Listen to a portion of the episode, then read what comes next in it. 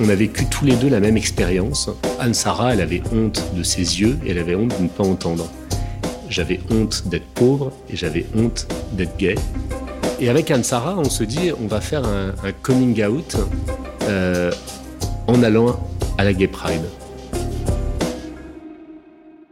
Anne-Sara et Mathieu, troisième partie, la fille aux appareils rouges et le garçon en salopette.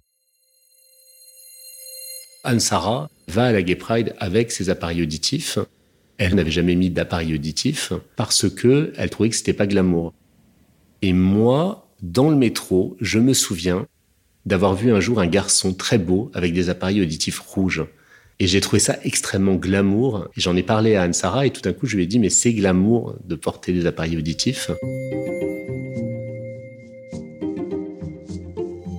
Suis toujours partagée entre euh, Mathieu, mais il est complètement à l'ouest, il est vraiment, il se rend pas du tout compte. Et Mathieu, il a 100% raison.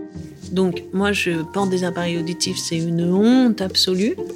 Et euh, quand j'arrive à lui en parler, lui, il me dit non mais attends, faut que tu mettes des appareils rouges avec des diamants, il faut que ça. Je me dis mais il est grave quoi, il comprend rien. Et en même temps, euh, cinq minutes après, je comprends ce qu'il dit. Il dit il sort de la honte quoi. Donc euh, effectivement, et, il se retrouve euh, lui euh, à la Gay Pride avec donc c'est une salopette, rien en dessous et, et, et ouais, sort de la honte et, montre-toi et sois comme t'es et au contraire, vas-y, vas-y, hésite pas. Et il m'a appris ça, donc c'est lui qui est devant et moi je tiens sa main et, on marche comme ça quoi. Le jour de la Gay Pride, pour moi, c'était une espèce de tremblement de terre intérieur. Et, cette phrase, être fier, c'est ne plus avoir honte, je me souviens très bien qu'en arrivant à la Gay Pride, euh, je, me la suis formulée euh, de manière très très consciente et que pour moi, j'en avais des larmes aux yeux, ça, ça réglait plein plein de choses dans ma vie.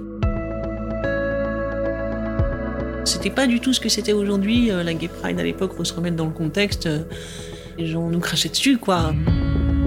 C'était assez courageux en fait d'y aller. Donc il y avait, il y avait ça qui, fait que c'était un moment très fort. Et puis euh, je pense qu'il y avait ce qui m'a transmis aussi, où il se passait quelque chose chez lui qui était, euh, il était euh, hyper heureux. On a dansé dans la rue, on a embrassé des gens qu'on connaissait pas, on a parlé absolument à tout le monde. C'était dans une intensité où forcément ça j'ai pas oublié. Notre relation a passé encore un nouveau cap. On a 20 ans, lui il travaille beaucoup. Donc la journée, il travaille en bibliothèque. Donc moi, je vais en bibliothèque pour être avec lui, mais je travaille pas parce que je travaille pas moi. Donc euh, je le déconcentre. Euh, j'apprends la langue des signes, donc je commence à lui parler en langue des signes. Euh. le soir, on est on est dehors toute la nuit. lui, il m'emmène dans les boîtes gays. On aimait beaucoup danser et on aimait beaucoup l'imprévu. Et surtout Anne-Sara, elle adorait entrer euh, dans des soirées où on n'était pas invité. Elle avait à l'époque une capacité à parler à tout le monde. Et ça, c'est quelque chose que moi, je ne sais pas faire et qu'Anne-Sara sait faire, c'est-à-dire, elle, euh, il y a quelqu'un à côté de nous et elle arrive à lui dire quelque chose de totalement atypique et qui va créer un lien singulier.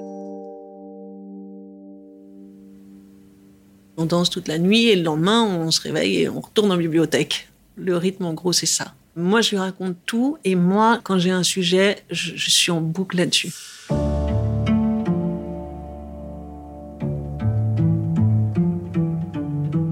La première fois que, vraiment je tombe amoureuse d'un garçon, je dis écoute, euh, le problème c'est que je me demande s'il n'est pas gay. Et là, on a 21 ans. Et pour moi, c'est un expert en homosexualité.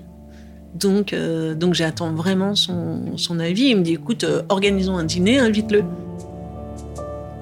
Le dîner se passe et puis on sort et je dis alors, il me dit, il n'est pas homosexuel. Et, et, il est homosexuel en fait. Et il me le dira quelques jours après, il est homosexuel. Donc euh, il est mon conseiller. Alors là, pas des meilleurs conseillers, mais, euh, mais il est mon conseiller, il est mon confident. On a développé une espèce, un humour extrêmement fort. Moi, je me rendais compte que pendant très longtemps, j'avais pas ri parce que euh, au début, j'avais pas d'amis. Ensuite, j'étais trop sérieux. Et avec Anne Sarah, le rire devenait une espèce de moteur, de réacteur nucléaire. C'est moi qui le fais rire, évidemment. non, non, bah, je sais pas, on rit ensemble. Le rire, c'est une espèce de, de, protection qu'Ansara m'a apporté. On rit de tout ce qu'on peut pas raconter, de tout ce qu'il ce qu'il faut pas répéter, de tout ce qui est euh, le plus intime, le plus, euh, le plus inavouable. Ça, ça nous fait beaucoup rire. Donc c'est ce que je vais pas raconter.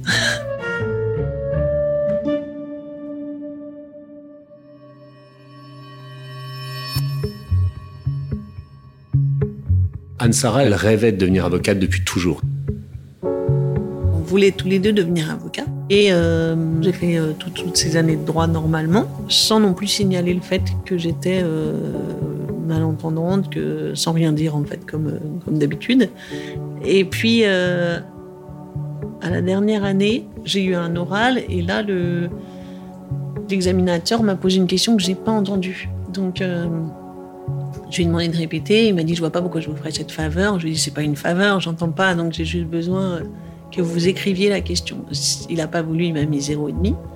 Bon, et puis j'ai quand même mis mon année et euh, je me suis inscrite à, l'Institut d'études judiciaires, qui est l'école par laquelle il faut forcément passer pour euh, le concours d'avocat. Et là, j'ai été convoquée euh, par la, directrice et elle me dit J'ai entendu dire que vous étiez sourde pour les gens normaux, c'est un concours qui est très difficile, mais pour vous, c'est même pas la peine d'y penser. Et, puis elle s'approche un peu plus près de moi et elle me dit mais, euh, mais vous avez un problème de vue en plus. Alors vraiment non, c'est pas du tout la peine d'y penser. Et puis je passe l'examen euh, une fois, deux fois et trois fois et je me plante euh, les trois fois. Et à la troisième fois, alors que c'est la dernière parce qu'on a le droit de le passer que trois fois, Mathieu me dit il y a quelque chose qui est bizarre là-dedans.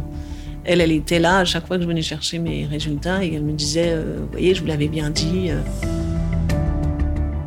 Et lorsque Anne-Sara n'a pas eu les examens, je me suis tout de suite dit, mais t'as peut-être été saqué par cette femme pour une raison X ou Y.